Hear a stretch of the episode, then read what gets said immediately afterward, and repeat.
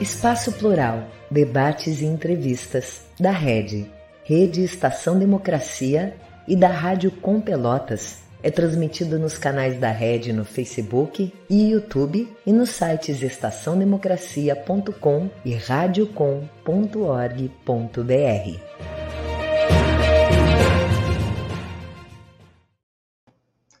Muito boa tarde. Hoje nós vamos conversar aqui sobre as perspectivas para a economia brasileira a partir do ano que vem, 2023. Para tanto, estão conosco Ladislau Dobor, professores de economia da Universidade, da Pontifícia Universidade Católica de São Paulo, ele que é consultor de agências da Organização das Nações Unidas. Também Ana Prestes, socióloga, mestre e doutora em ciência política, ela que é doutoranda em história pela Universidade de Brasília. E completa o grupo três convidados de hoje, Arnaldo Provazzi Lanzara, professor de Ciência Política da Universidade Federal Fluminense. Ele que é pesquisador do Instituto Nacional de Ciências e Tecnologia em Políticas Públicas, Estratégias e Desenvolvimento. Eu sou o jornalista Solon Saldanha, esse é o programa Espaço Plural, Debates e Entrevistas. Ele é uma realização conjunta da Rede Estação Democracia com a Rádio Com Pelotas. E nós contamos também com 23 outras emissoras de rádio e web TVs parceiras que retransmitem o programa. Ele vai ao ar sempre de segunda a sexta-feira, das duas às três horas da tarde. Mas se você não tiver disponibilidade nesse horário para assistir, pode fazê-lo quando tiver tempo, acessando o nosso site red.org.br. Lá ficam gravados os vídeos do programa, e não só desse, de todos aqueles outros que compõem a grade da Red. E ainda artigos especialmente escritos e boa música 24 horas por dia para quem acessar o canal do rádio. Eu dou boas-vindas aos dois convidados e a convidada e inicio então com as perguntas de hoje. Mas antes de podermos falar sobre as perspectivas da economia brasileira para o próximo ano, eu entendo que talvez se deva discutir como ela está agora, ou seja, formar uma base para partir para a análise seguinte. Então, eu pergunto: o que há de positivo e de negativo no atual momento? O que existe de acertos e de erros hoje na condução da economia brasileira. Boa tarde, Ladislau, começo contigo. Olha, é, basicamente, é, nós tivemos é, um crescimento econômico significativo de 4% entre 2003 e 2013. Né? Isso é uma fase em que se fez uma distribuição de renda, aumento do salário mínimo, que é a lógica básica Quer dizer, quando você é, aumenta a demanda, você tem, as empresas têm para quem vender, e isso dinamiza a economia, porque tanto o consumo da população que aumenta gera mais recursos para o Estado, como a dinamização das empresas também gera recursos para o Estado.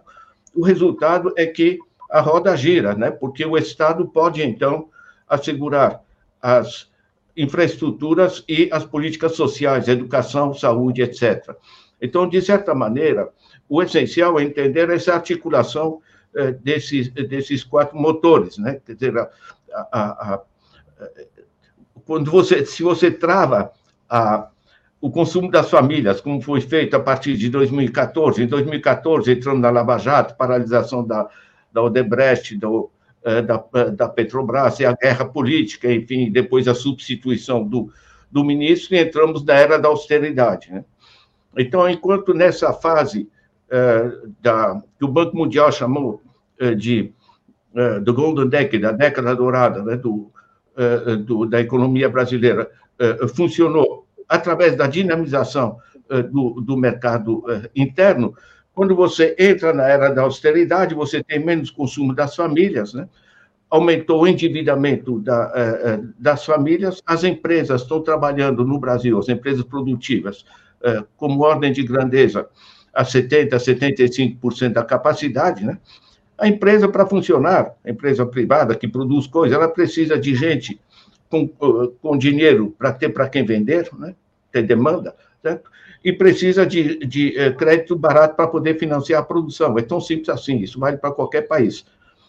A partir de 2014, que é um ano de transição, e em particular 2015, dali em, em diante, eh, se vamos de 2014 até hoje, eh, nós estamos praticamente com a economia estagnada. Né? O Banco Mundial considera que nós estamos mais ou menos eh, no nível de 2012, hoje em 2022 o que também não é misterioso, porque você travou o consumo das famílias. As famílias estão endividadas, os dados que temos hoje são atrozes, né? São 79% das famílias que estão uh, atoladas em dívida por causa de, de juros altos que rende uh, para os bancos, mas que não rende para as as famílias, né? As empresas também estão paradas, aumentou brutalmente o desemprego e, na realidade, apenas dois setores passaram a funcionar a exportação de bens primários e os lucros bancários. Certo? Os lucros bancários, por razões eh, óbvias, né? o que temos no Brasil, eu comparo, que eu trabalhei em muitos países, né? Eh, não tem país que tem esse, esse tipo de agiotagem, né? esse tipo de, de dívida de taxa, eh, de taxa de juros. Né? Isso, portanto, drena a capacidade das famílias. E a outra parte, que é a exportação de bens primários, como nós temos a lei Candir, quando você é, é, produz para exportação, você não paga imposto, então você tem um dreno de recursos naturais do, eh, do, do país, não pagam impostos, isso não faz nenhum sentido. Né? Então, na realidade, nós temos esses dois setores que funcionam, mas se integram com a economia internacional. O essencial de se entender é que o, o setor externo no Brasil, que representa 13% apenas do PIB, certo? É, no, o, o, Brasil, quase 90% do, da dinâmica econômica depende da, da, da, economia interna. Né? O resultado é que estamos simplesmente, é, simplesmente parados. Né? Hoje, é o, agora, atualmente, é o nono ano que estamos com a economia é, paralisada e temos que voltar a dinamizar, e a dinamização também não é, não é misteriosa, que é a retomada do ciclo econômico completo. Né? Ana, você consegue ver algum acerto e que erros na atual condução da economia brasileira? Boa tarde. Boa tarde, gente. Boa tarde, Solon. Que honra estar aqui com o professor Ladislau Dalba. Boa tarde também para o Arnaldo e todos que nos convidaram, estão participando. Eu não consigo ver acerto, não. Gente, eu só consigo ver tragédia, eu só consigo ver é, novos bilionários depois da, da pandemia, né? Estava checando aqui os números, o Brasil ganhou 10 novos bilionários de 2020 para cá, com a pandemia. Então, a pandemia ela foi uma tragédia humana, foi uma tragédia social, foi também uma tragédia econômica, né? Porque quando o atual governo ele virou as costas para a população, ele preferiu a morte à vida na condução do seu governo, é, isso fez com que a nossa população sofresse para além dos efeitos sanitários, dos efeitos da saúde, dos efeitos todos que nós sabemos nessa área da saúde, os efeitos sociais e econômicos de uma é, de uma economia, é, uma condução econômica errante é, irresponsável é, e muitas, muitas vezes conflitiva né, dentro do, da própria condução, e a gente está vendo os efeitos justamente agora. Né? Mais de 33 milhões de pessoas na fome, mais de 120 milhões de pessoas com algum nível de insegurança alimentar, ricos mais ricos, é, pobres mais pobres. É, e eu fico observando, é óbvio que nós todos estamos muito é, imersos em uma conjuntura eleitoral, então parece que tudo fica mais à flor da pele, tudo fica mais aparente, digamos assim. Né? Então, isso aumenta também o grau de sensibilidade à tragédia que nós estamos vivendo. Então, quando nós vemos um governo que joga com benefícios sociais, né? Ah, agora eu vou te dar um gás, não, agora eu não vou te dar mais o gás é, coloca milhares de pessoas na, em filas, como tem sido as filas do cadastro único aí do, do CRAS, né, nos, nos estados, é, para um, algo que poderia ser resolvido digitalmente, algo que, que poderia ser resolvido remotamente. Então, você expõe as pessoas para além do flagelo econômico em si, é, que o professor Ladislau Dalbro é um, nosso, um grande mestre que explica muito bem isso né, no Brasil, como você, ao esvaziar as famílias do poder de consumo, do poder de compra, fazer com que elas entrem numa roda de agiotagem praticamente na sua relação com os bancos, na sua relação é, com as empresas, você, além de expor as pessoas a essa, é, a essa economia débil, você também expõe elas do, do, do ponto de vista humano, do ponto de vista é, social, né? expondo as pessoas a, a privações absurdas dos mais diferentes níveis. Então, o que, no, que eu vejo, assim, aí eu falo mais como cientista política, não sou economista, falo mais como socióloga e cientista política, é uma grande degradação do nosso, do nosso país, na sua infraestrutura, na, na estrutura, na, uma desindustrialização que já vinha galopante, que ela aumenta, e um enfraquecimento total de qualquer rede de proteção e amparo às nossas famílias dos pontos, do ponto de vista social, econômico, político, sanitário, todos estes. Arnaldo, é, informando que eu não sou um dos 10 novos bilionários que a Ana acabou de citar, e também não faço parte dos 33 milhões de pessoas que passam fome nesse país no momento, eu te pergunto, existe algum acerto na economia atualmente? Se existe, qual é ele é? E se não existe, ou mesmo existindo, que erros têm sido cometidos pelo atual governo na gestão da economia brasileira, Arnaldo? É, olá, boa, boa tarde a todas e a todas. Para mim também é uma imensa honra participar desse debate com o professor Ladislau, com a Ana. Bem, eu vou aqui engrossar o coro daqueles que não veem é, nenhuma é, vantagem né, em, dentro desse modelo que nos aprisiona numa armadilha é, de baixo crescimento, é, uma baixa institucionalidade, o que afeta, digamos assim, a qualidade da nossa democracia, porque nós temos que entender que, que o, o, baixo desempenho econômico ele também se reflete nos altos índices que nós observamos desde a crise política que vem se arrastando de 2016 em diante, num, num, certo desalento da população em relação a, às instituições, é, ao futuro da democracia e, especificamente, né, a, ao que existe no, no, no, no, país em termos de uma institucionalidade que ela é, inibe, né, ela constrange as expectativas democráticas. Né? Eu, eu me refiro aqui ao, ao conjunto de instituições de austeridade fiscal que foram implementadas é basicamente a partir de 2016, com mais ênfase, a semelhança do teto de gastos. Né? Ora, é, é, é difícil retomar qualquer projeto de desenvolvimento né, dentro dessa institucionalidade que limita os investimentos públicos, limita o, o, os investimentos sociais, e isso se reflete na, no, no, no, que nós estamos vivenciando desde então. Né? O professor Ladislau já é, discutiu aqui a questão do baixo crescimento, né? Se, se uma do, dos, do, dos intuitos do, do, teto de gasto era proteger os investidores e os acionistas, né? Atra, atraindo mais capital é, externo, né? O, a, os, os, dados, né? Nos revelam, né? Os indicadores macroeconômicos nos revelam que é, desde então houve uma, um, um, um baixo interesse pela economia brasileira, justamente porque não se cria é, é, é, investimento a partir de, de, uma institucionalidade que pretende proteger, acima de tudo, os, os direitos de propriedade,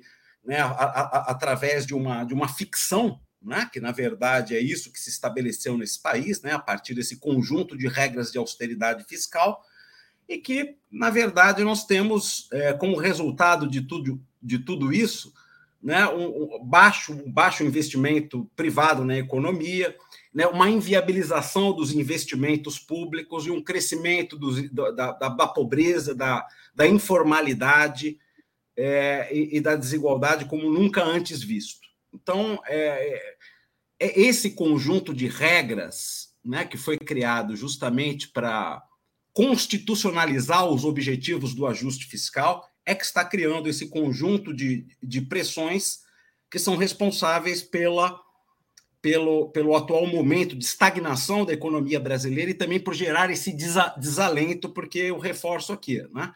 as expectativas democráticas caminham a par e passo com as expectativas de inclusão da população nos direitos de cidadania, nas políticas sociais, numa regulação do trabalho que dê conta dos, dos novos desafios, enfim.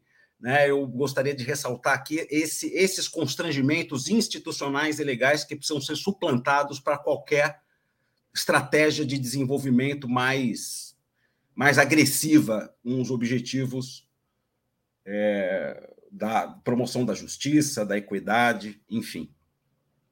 Professor Ladislau, o que, que, se pode esperar da economia brasileira caso Bolsonaro seja reeleito? Pode-se prever algum ajuste, alguma mudança de rumo ou a tendência é a mera continuidade do que está sendo feito até agora? O senhor está sem microfone, professor. Desculpe, eu desliguei o microfone porque tem uma vizinha que tem cachorros.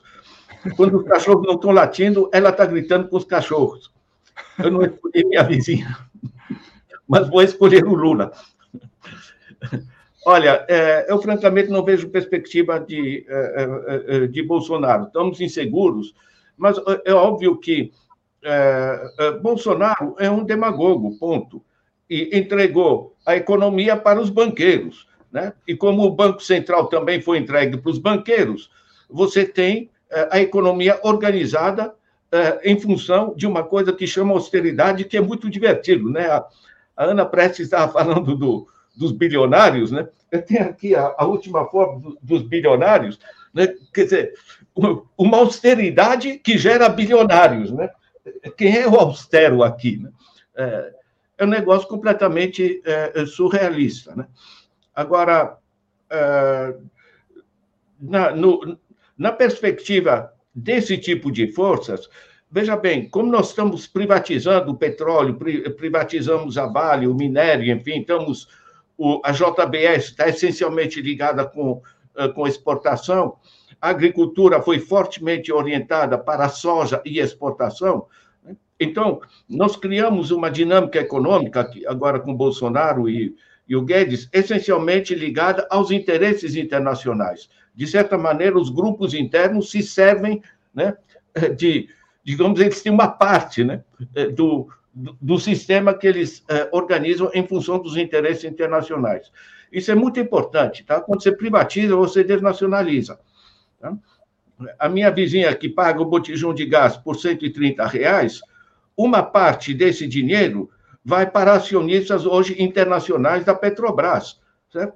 Ou seja, eh, através do petróleo, você consegue drenar recursos eh, de praticamente todas as famílias do país microdrenos através dos sistemas informáticos, dos algoritmos, do sistema de paridade de preços, que é surrealista para o Brasil. Então, você tem um, um sistema de, de dreno, né? Isso, isso é uma, uma dinâmica que você organizou a economia nessa ligação com os traders internacionais, né? A outra dimensão é que se fragilizou a, a política do Estado. A política do Estado é essencial. Eu trabalhei com países ricos na, na, na, Suíça, na China, pobres, enfim, trabalhei sete anos na África. Tem, uma, coisa básica é o seguinte: você tem que é, assegurar políticas públicas, né? Porque você produzir bicicleta e camiseta e, e, e automóvel, tudo bem setor privado. Agora, saúde, educação, segurança. Ou seja, eu, todos nós precisamos de segurança. Mas você não compra segurança, você não compra uma delegacia, você não compra hospital, você não compra eh, escola, você não compra um parque no bairro, você não compra o rio limpo. Quer dizer, ordem de grandeza, tá? nos países que funcionam, o conforto econômico das famílias, 40% é, é de eh, que a gente chama de salário indireto. Né? O acesso gratuito a tantas coisas, né? Veja no Canadá, veja na, na Alemanha, veja na China, na Coreia do Sul, no Vietnã. Certo? Ou seja, é importante entender isso. As, o bem-estar econômico das famílias, 60% é dinheiro do bolso, paga o aluguel, faz as compras e tal. Os outros 40% é acesso a bens públicos, o que a gente chama de salário indireto, né?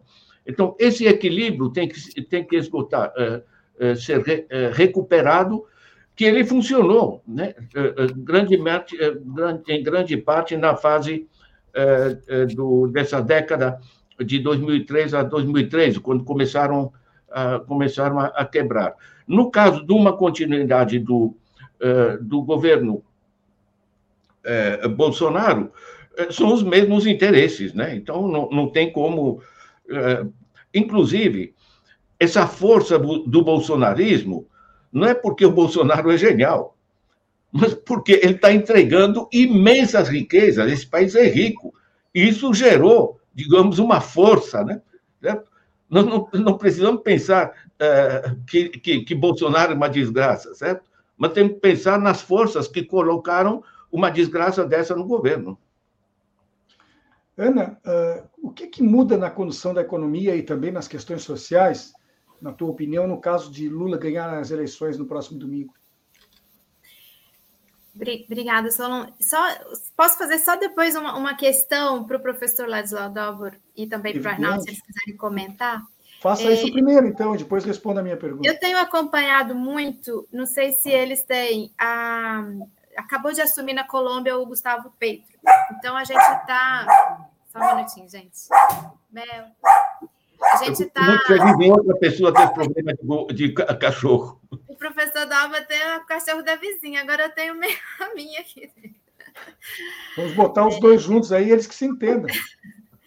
Pois é, eu estava acompanhando bastante a, a, esse início de governo do Gustavo Petro, que ele, e ele conseguiu construir uma coalizão no Congresso, no, no, na Assembleia, e, é, e ele é, um, um dos pontos chaves para ele é essa questão do petróleo é que, e, o professor estava falando dessa questão do gás, né? Como que, assim, através do, do, do custo do, do, na, do, pagamento do nacional, do cidadão aqui no, no, gás no Brasil, você tem essa uma espécie de evasão mesmo, né? De recurso, uma sobre um, um lucro sobre lucro que vai para fora. Então, se eles estiverem acompanhando, o que, que eles acham também disso que o Gustavo Petro está fazendo? Ele está cercando bastante essa questão do lucro sobre o petróleo e dos contratos de petróleo, tentando, na minha visão, realmente diminuir essa questão que acontece também de forma muito forte aqui no Brasil. Sobre a per... aí posso fazer já emendar aqui sobre a pergunta que você me fez, o, o Solon Sol, é, comentar que é, eu acho que ser uma ganhando Lula e eu acredito que vai ganhar o presidente Lula, vai haver uma mudança. É, a nossa expectativa é essa. É óbvio que não é uma mudança simples, não é uma mudança fácil. Ela tem, vai ter que ser multifacetada, ela vai ter que ser corajosa e ela vai ter que ser construída, porque um Congresso tão adverso como esse que foi eleito vai ser é, um trabalho dobrado na sociedade, mas principalmente para a construção é, no Congresso. Para a construção também do embate econômico, como o professor Dalba colocou muito, muito bem. Tem muita gente muito rica e o sistema financeiro muito bem posicionado hoje no Brasil no, no que diz respeito ao que eles estão ganhando com é, o modelo que nós estamos vivendo hoje. Não vai ser uma queda de braço fácil, porque ela é uma queda de braços dentro de um sistema é, internacional também. Então, nesse sentido, a minha visão, até como latino-americanista, é de que o Brasil vai precisar de uma forte integração latino-americana para se fortalecer como América Latina, para atuar no cenário internacional, inclusive de forma integrada, frente a um mundo que que parte para uma multipolarização para valer, que cresce o papel da China, obviamente. A gente tem acompanhado muito aí esse último congresso do Partido Comunista Chinês para vislumbrar justamente o que vai acontecer agora nesse futuro próximo. É, a questão do, do, impacto da guerra na Ucrânia, o novo posicionamento Rússia e desse, desse ambiente euroasiático que se fortaleceu justamente agora na no que os, os, russos precisaram reagir às sanções econômicas, né? o que isso deu vazão para a constituição de, uh, de uma proximidade, eu, eu fico pensando, a gente ter daqui um futuro próximo uma cesta de moedas mais diversificada, um, os ameaças que, que, estão hoje sobre a hegemonia norte-americana. Então, o Brasil vai estar atuando nesse cenário internacional, em que, na minha visão, é preciso haver integração para valer latino-americana, do ponto de vista de infraestrutura, então reativar a integração latino-americana, do ponto de vista de infraestrutura, de cooperação, cooperação econômica, cooperação social, que era uma marca, que foi uma marca dos primeiros governos, né, do governo Lula, do governo é, Dilma, que teve esse impacto aí, como o professor colocou, a partir de 2014, de mudanças que houve e, uh, e do próprio cenário internacional. Então, é, são mudanças necessárias, urgentes, porque as pessoas estão passando fome, nós estamos no processo de desindustrialização, perda é, de valor e de, das nossas é, capacidades, inclusive das nossas empresas, que vão ficando também ultrapassadas nesse cenário. Então, não vai ser fácil, mas vai ser é, de mudança. E esses setores estratégicos, né, como o professor Ladislau Dalber colocou bem, do petróleo principalmente, né, como, como a gente reativar é, estancar esse processo de desnacionalização, de, de, de privatizações, e, e por, por, isso que eu deixei aí no ar a pergunta, mas só se eles quiserem citar, porque às vezes não estão acompanhando, como essa construção que o Gustavo Petro está fazendo na Colômbia, de tentativa de. Ele tem esse plano aí dele que ele está tentando arrancar, e acho que são 4,5 trilhões em diversas diversas formas de, de, reorganizar a economia e no qual a questão dos royalties do petróleo e dos contratos de petróleo são um ponto bastante importante. O senhor quer colocar alguma coisa sobre isso, professor? É, professor é eu, é? Sim, professor é o senhor. Yes. Os dois professores aí. É. Não, é, é uma questão hierárquica, né? Talvez os nossos cabelos brancos nos deem esse poder, mas sei, no caso. Sei. O poder da idade aqui é, é. é forte. De, deixa eu pegar o seguinte: eu articulo isso com o que o, o Arnaldo trouxe é, em termos é, de instituições. Todo o trabalho que foi feito aqui, é, no, no, é, em termos políticos, né, foi de tentar congelar essa apropriação da economia brasileira por interesses internacionais através de uma classe clientelista interna que tem ele, elevados lucros, são os bilionários aqui dentro, mas eh, que essencialmente servem a um dreno, eh, a um dreno econômico, né? Agora, essa institucionalização vai se reverter direto, Ana, eh, no, no problema do petróleo, mas também do ferro, do níquel, da, da soja, eh, da, da madeira da Amazônia, eh, da JBS e, do, da sua, das suas uh, instituições financeiras, etc.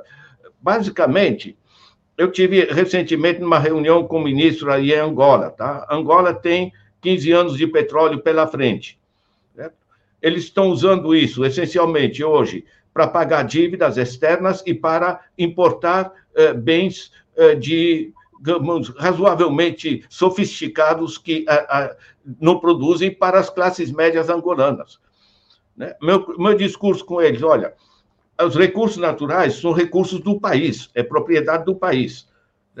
Esses recursos naturais exportados, a única justificativa é você tributar essas exportações e usar os recursos gerados para você dinamizar a ciência e tecnologia, reindustrialização, a, a, a inclusão digital, que é um, é um, um catástrofe, digamos, esse mais de 30% da população que estão fora do sistema digital. Como é que o moleque estuda hoje quando não tem acesso à internet? Certo?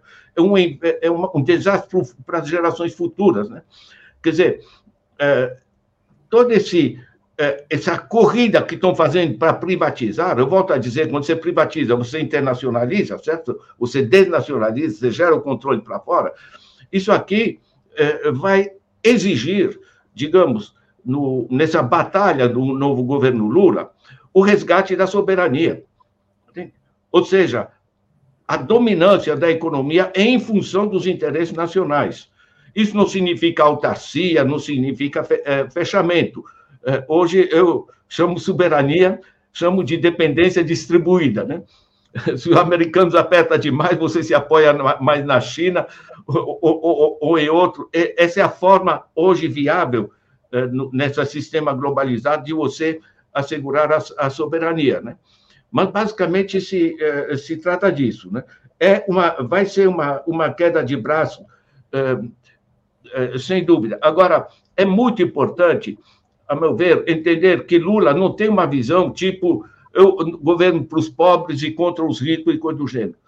O Lula, o, o, o doutorado honoris causa que eu lhe concedo é ele saber costurar coisas de maneira impressionante, certo?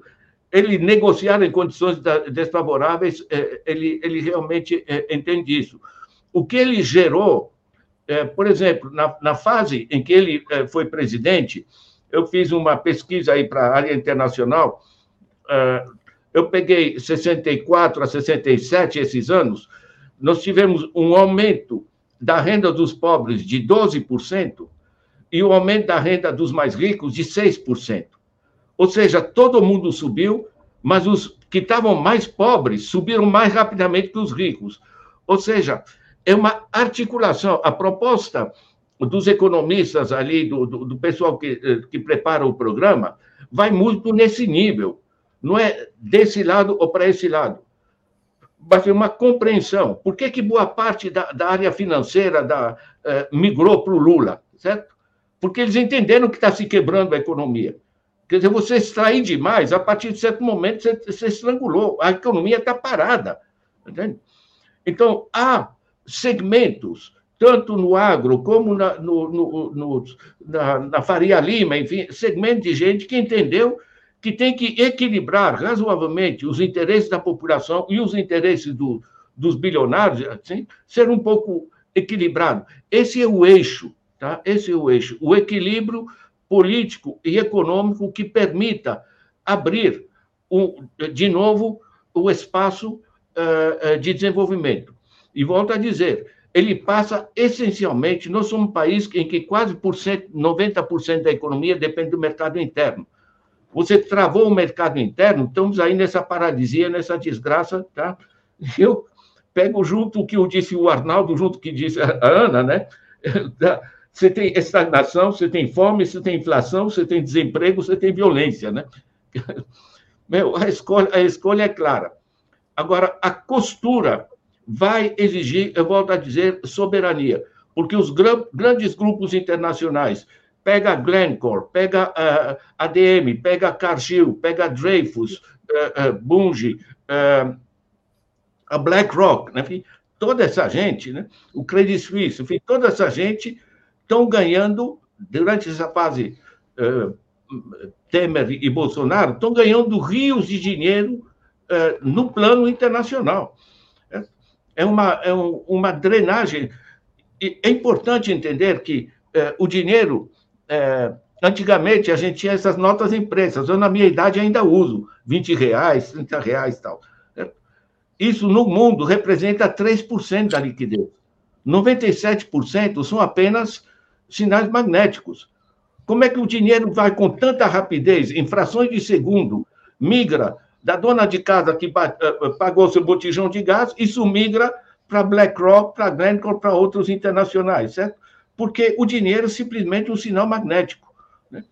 E como eles entregaram, né? essa foi, foi a, a, a proposta uh, Bolsonaro Guedes, entregar a economia aos interesses internacionais, né? dizendo que indiretamente isso vai atrair interesses internacionais e indiretamente eh, nós vamos nos desenvolver. Gente, o desenvolvimento se faz, não se espera chegar de fora. Eu conheço suficientemente a área internacional para saber é, que o, o, lá fora não tem Papai Noel, tá? Se, se, você tem um governo incapaz de defender os, os interesses nacionais, você tem a desgraça que temos hoje. Bom, eu tenho aqui uma pergunta para encaminhar para o nosso amigo Arnaldo, mas vou fazer isso depois do intervalinho que nós temos aí de 40 segundos. Já voltamos.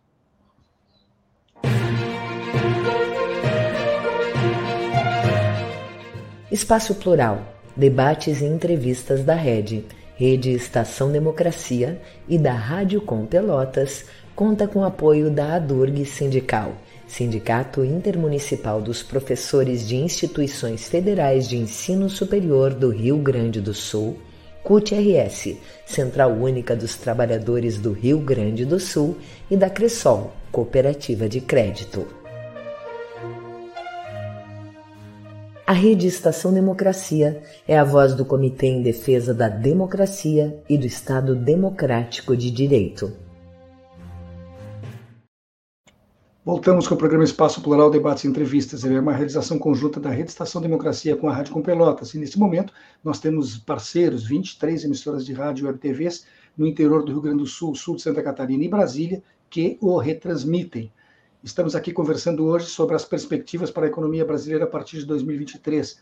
Estão conosco o uh, professor Ladislau Dobor, uh, que dá aulas de economia na Pontifícia Universidade Católica de São Paulo e é consultor de agências da Organização das Nações Unidas. Também Ana Prestes, socióloga, mestre e doutora em ciência política e doutorando em história pela Universidade de Brasília. Ela que, reparem o sobrenome, é neta do casal revolucionário Luiz Carlos Prestes e Maria Prestes. E temos ainda Arnaldo Provaz Lanzara, professor de Ciência Política da Universidade Federal do Fluminense. Ele que é pesquisador do Instituto Nacional de Ciência e Tecnologia em Políticas Públicas, Estratégias e Desenvolvimento. Arnaldo, dias atrás, a reportagem, uma reportagem na Folha de São Paulo descobriu a existência de uma PEC que deverá ser apresentada logo depois do segundo turno das eleições pelo ministro Paulo Guedes, com o objetivo de desvincular os aumentos futuros do salário mínimo da questão inflacionária precedente. Tá? Isso poderá fazer com que os aumentos sejam irrisórios em relação ao que já vem acontecendo hoje em dia, que não são assim impactantes, né? O que, que vai e também isso vai acontecer com as aposentadorias, o que ainda pode ser mais grave. O que, que você acha que resulta disso se essa medida for adotada, Arnaldo? Bem, eu acho que essa questão é pertinente é, em vista que é um debate está sendo travado nessa reta final das eleições com duas posturas bastante nítidas e diferenciadas acerca do papel do salário mínimo no incremento da, da economia nacional, das condições de vida da população brasileira. É, a questão da desvinculação do, do, do, dos benefícios sociais, do salário mínimo, né, é, eu acho que é sempre foi o objetivo a ser perseguido pela, é, é pela pela sanha é, destrutiva do ministro ultra, ultraliberal da economia do governo Bolsonaro. E é, é a política do governo Bolsonaro. Se nós observarmos, há gestos, digamos, que é, tentam agora remediar essa fala polêmica do ministro, gestos por parte do candidato a presidente Bolsonaro, né? amenizar essa fala do Paulo Guedes, isso é um artifício, né? como nós sabemos de tanto, tantos outros, né? dessa é, é, é, digamos, desse malabarismo né, é, que Bolsonaro pretende fazer, se apoiar, ora no seu no, no, no, eleitorado de base mais popular e ora nos interesses plutocráticos né, que afiançam a sua candidatura, que no fundo querem também que isso se realize. Porque a política de valorização do salário mínimo é uma questão central para o Brasil. É a política de, de valorização do, do salário mínimo que garante um um limiar de sensibilidade social para a população brasileira. Eu acho que esse é o ponto. Né? É, e desde o plano real, a bem dizer, é, uma, é, o melhor, é, é, o menor valor de salário mínimo registrado agora com o governo Bolsonaro. E o atual governo não esconde o que pretende fazer com o salário mínimo nacional. E essa polêmica proposta do, do candidato, né, do seu ministro ultraliberal, de flexibilizar a correção obrigatória é, do salário mínimo da, e das aposentadorias. Bom, a ideia aqui, o que, que é? Desindexar, né? A correção do, do piso nacional, né? Do salário mínimo, das aposentadorias, dos benefícios assistenciais, que são importantes, que têm o salário mínimo, seu valor de referência, como benefício de, de, de proteção continuada.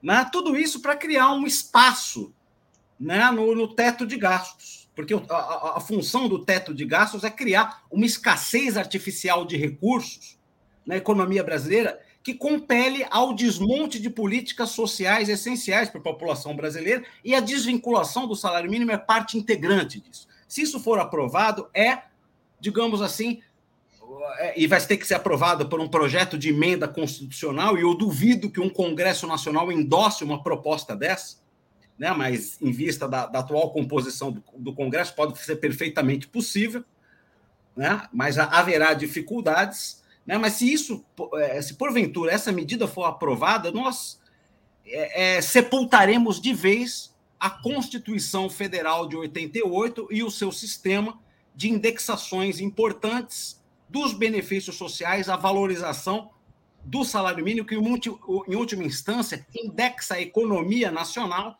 às obrigações de justiça social, que é o que nos mantém com uma sociedade minimamente vertebrada do ponto de vista político e sociológico.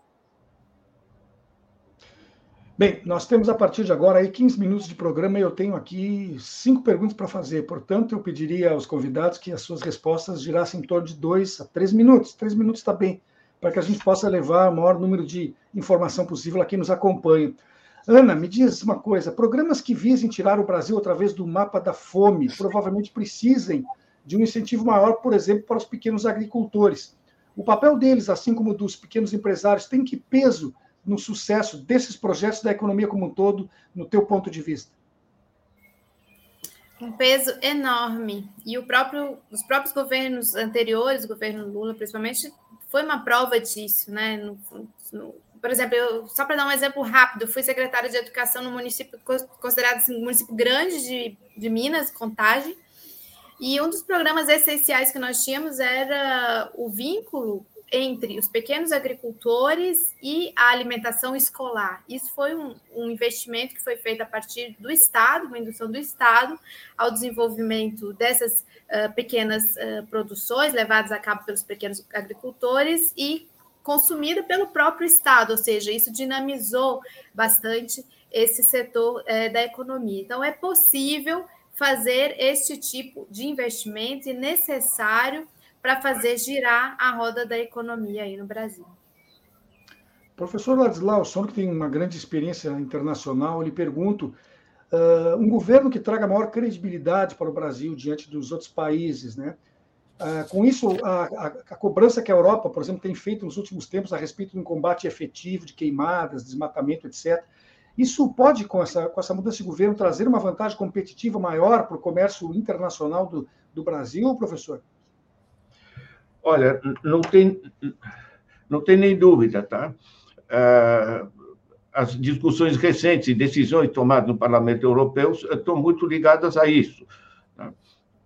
Dizer, você exportar soja ah, na base da destruição da Amazônia e, e do cerrado ah, brasileiro vai, vai levar à estagnação.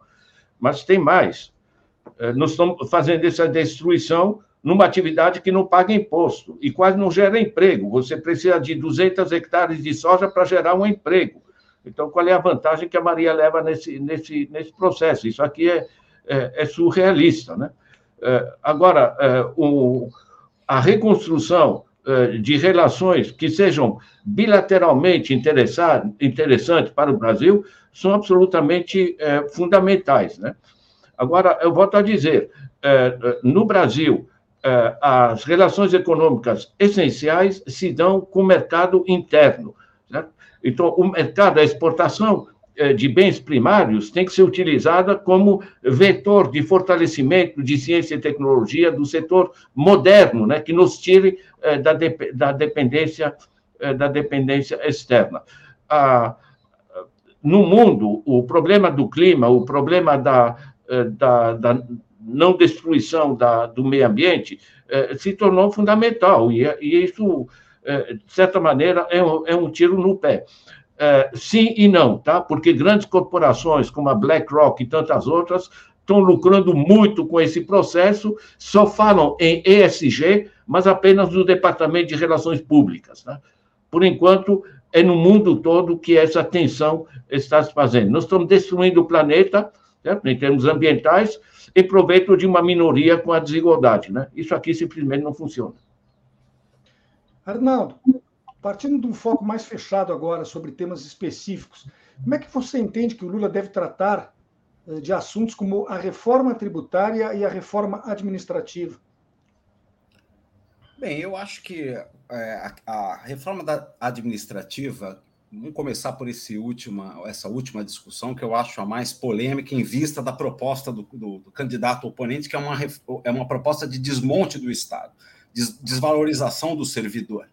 Né? uma proposta que visa é, desarticular né, as capacidades burocráticas e institucionais do Estado brasileiro, desmontando a estrutura do emprego público. É, é claro a proposta do candidato.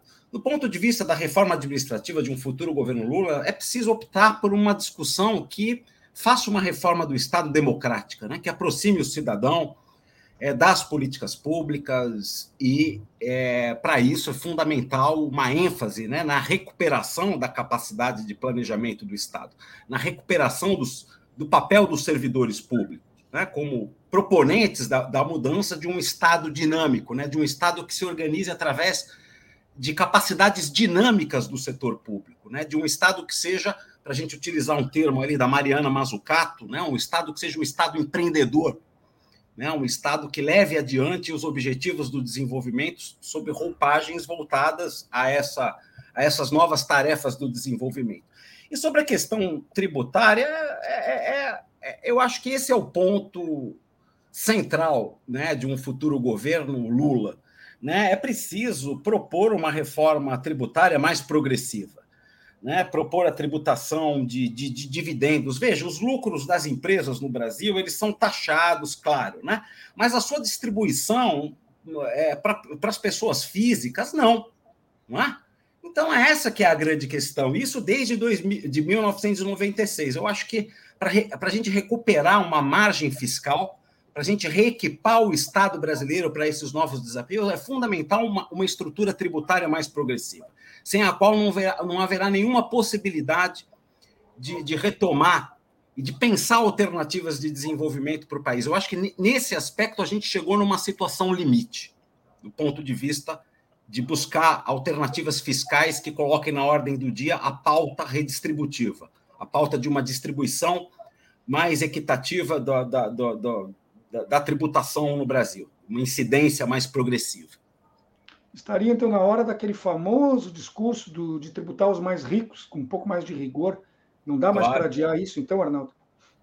Eu acho que esse é o assunto. Né? Na verdade, já deveria ter sido nos governos petistas anteriores na minha visão, eu acho que perdeu uma oportunidade histórica né, de, de, de fazer isso.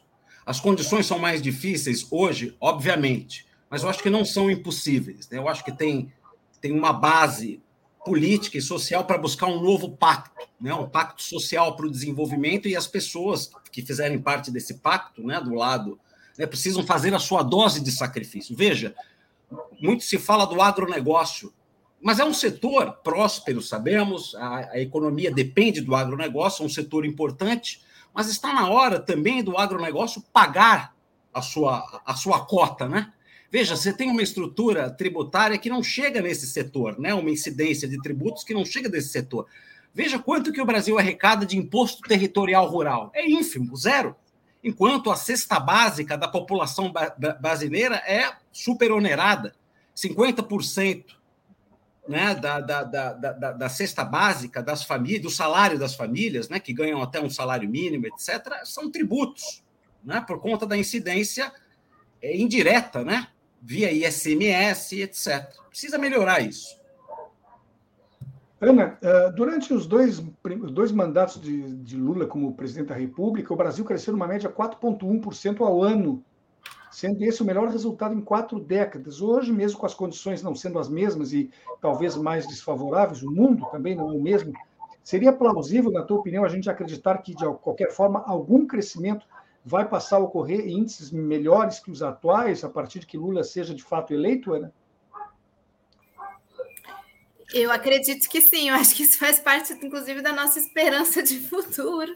É óbvio que, como nós já problematizamos aqui no programa, todos nós, não é uma, não é uma equação fácil, uma operação simples, vai depender desse, inclusive desse equilíbrio de forças uh, aí e que o, como o professor Dalba colocou bem, o presidente Lula tem essa característica de conseguir dialogar com diversos setores e, e no, no, na balança é, dar estímulos aos diferentes é, setores. Eu penso que se nós, é, nós assim, como campo, né, como governo, me considero aí nesse campo que está é, pleiteando vencer essa eleição e assumir a partir de 2023. Conseguimos enfrentar algumas questões, como o grande endividamento das famílias, uh, regulação dos preços dos alimentos, e aí entra a reativação, por exemplo, das Conabs e toda a questão do estocamento dos alimentos para fazer a gestão dos, dos, preços dos alimentos. Nós conseguimos fazer essa taxação, taxação de grandes fortunas, taxação das heranças.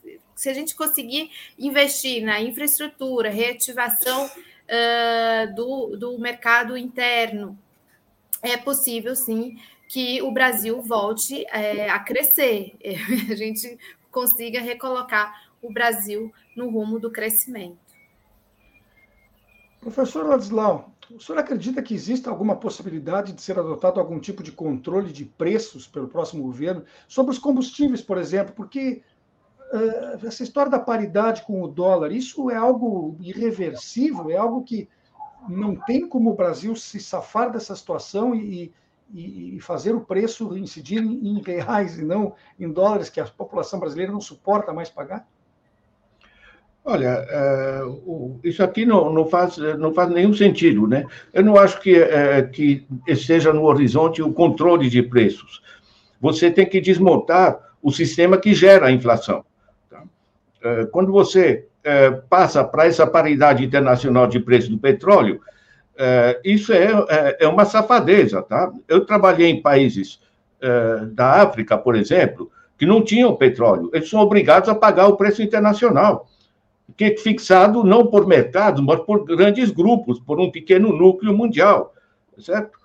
Agora, é, é, óbvio que a gente, é, como o Brasil domina as plataformas, é o petróleo é do solo, é brasileiro o petróleo, não é desses grandes grupos. Nós temos toda a tecnologia, temos um sistema de refino, sistema de distribuição, até a indústria petroquímica, certo? Quer dizer, não, não há nenhuma razão para a gente é, é transferir tantos bilhões eh, eh, de reais para acionistas internacionais ou para grupos financeiros internos que não produzem nada.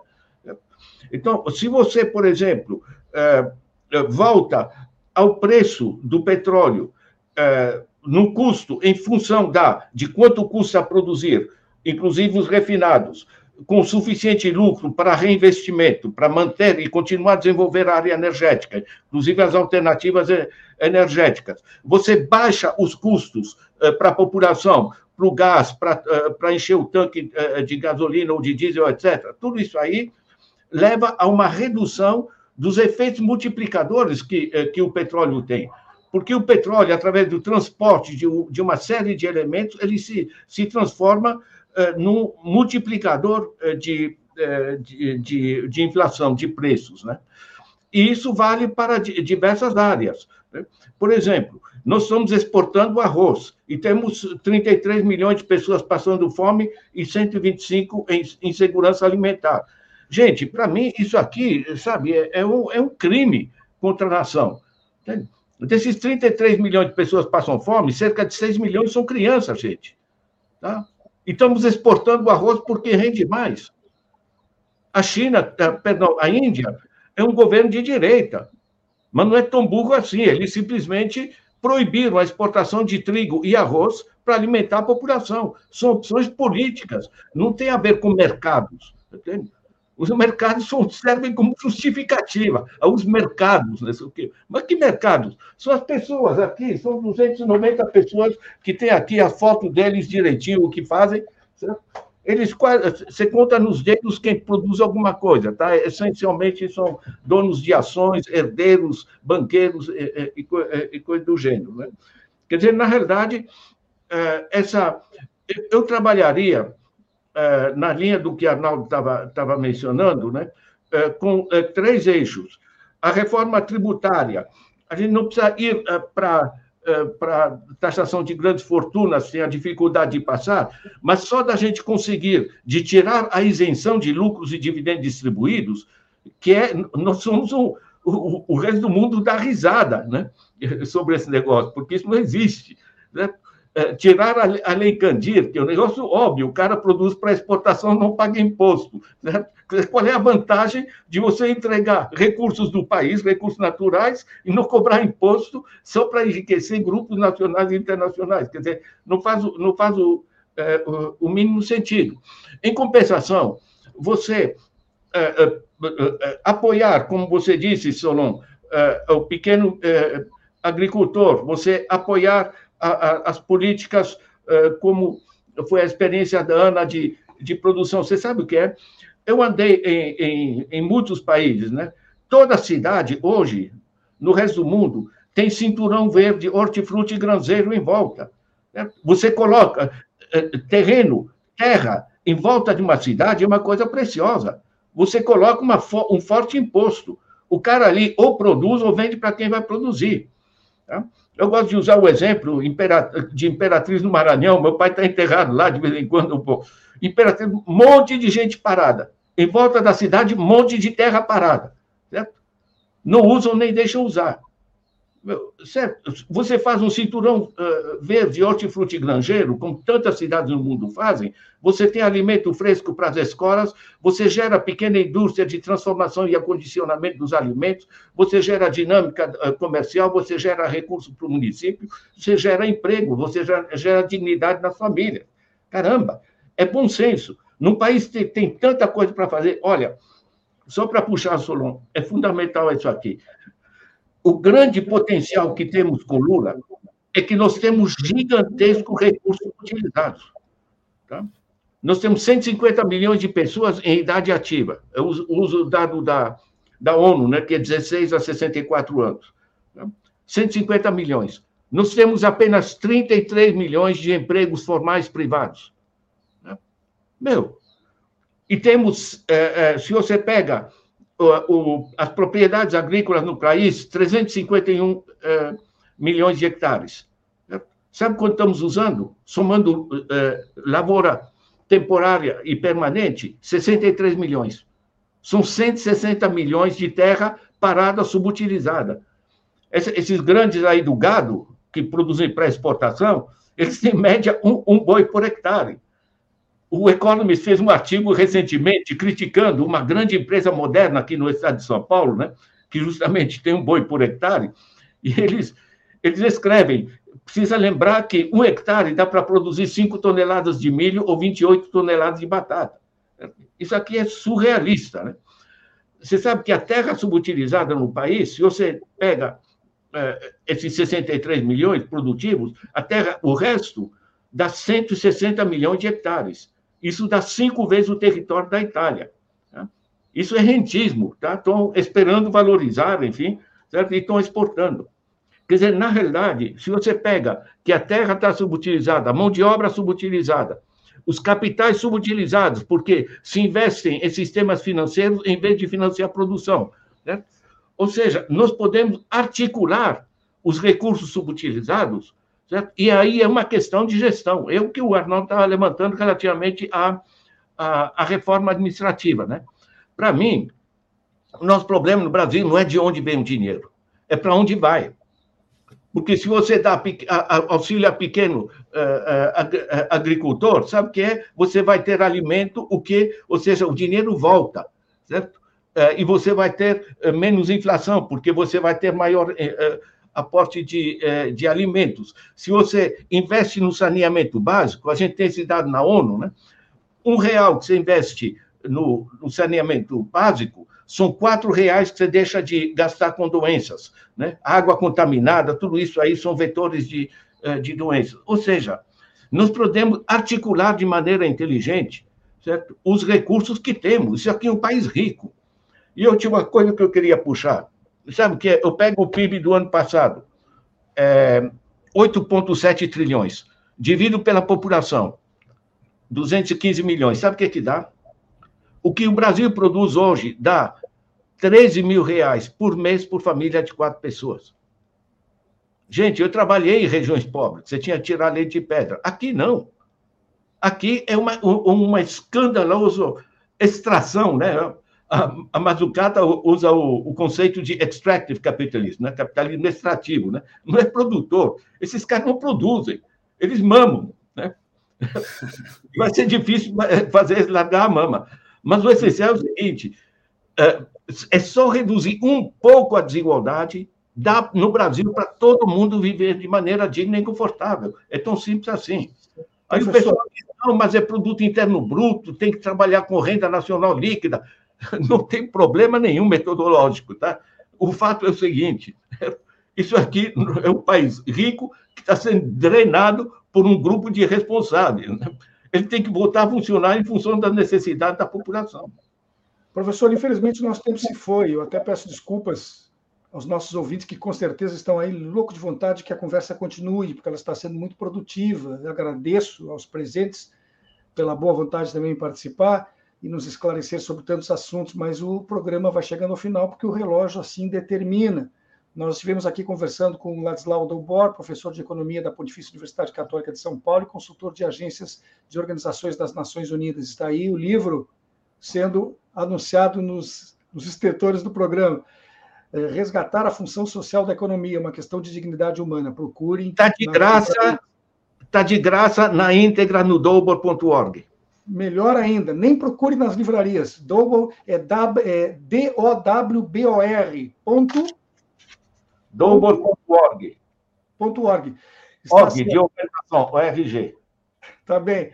Ana, Ana Prestes, conosco também, socióloga, mestre e doutora em ciência política e doutoranda em história pela Universidade de Brasília. E ainda Arnaldo Lanzara, professor de ciência política da Universidade Federal Fluminense, pesquisador do Instituto Nacional de Ciência e Tecnologia em Políticas Públicas, Estratégias e Desenvolvimento.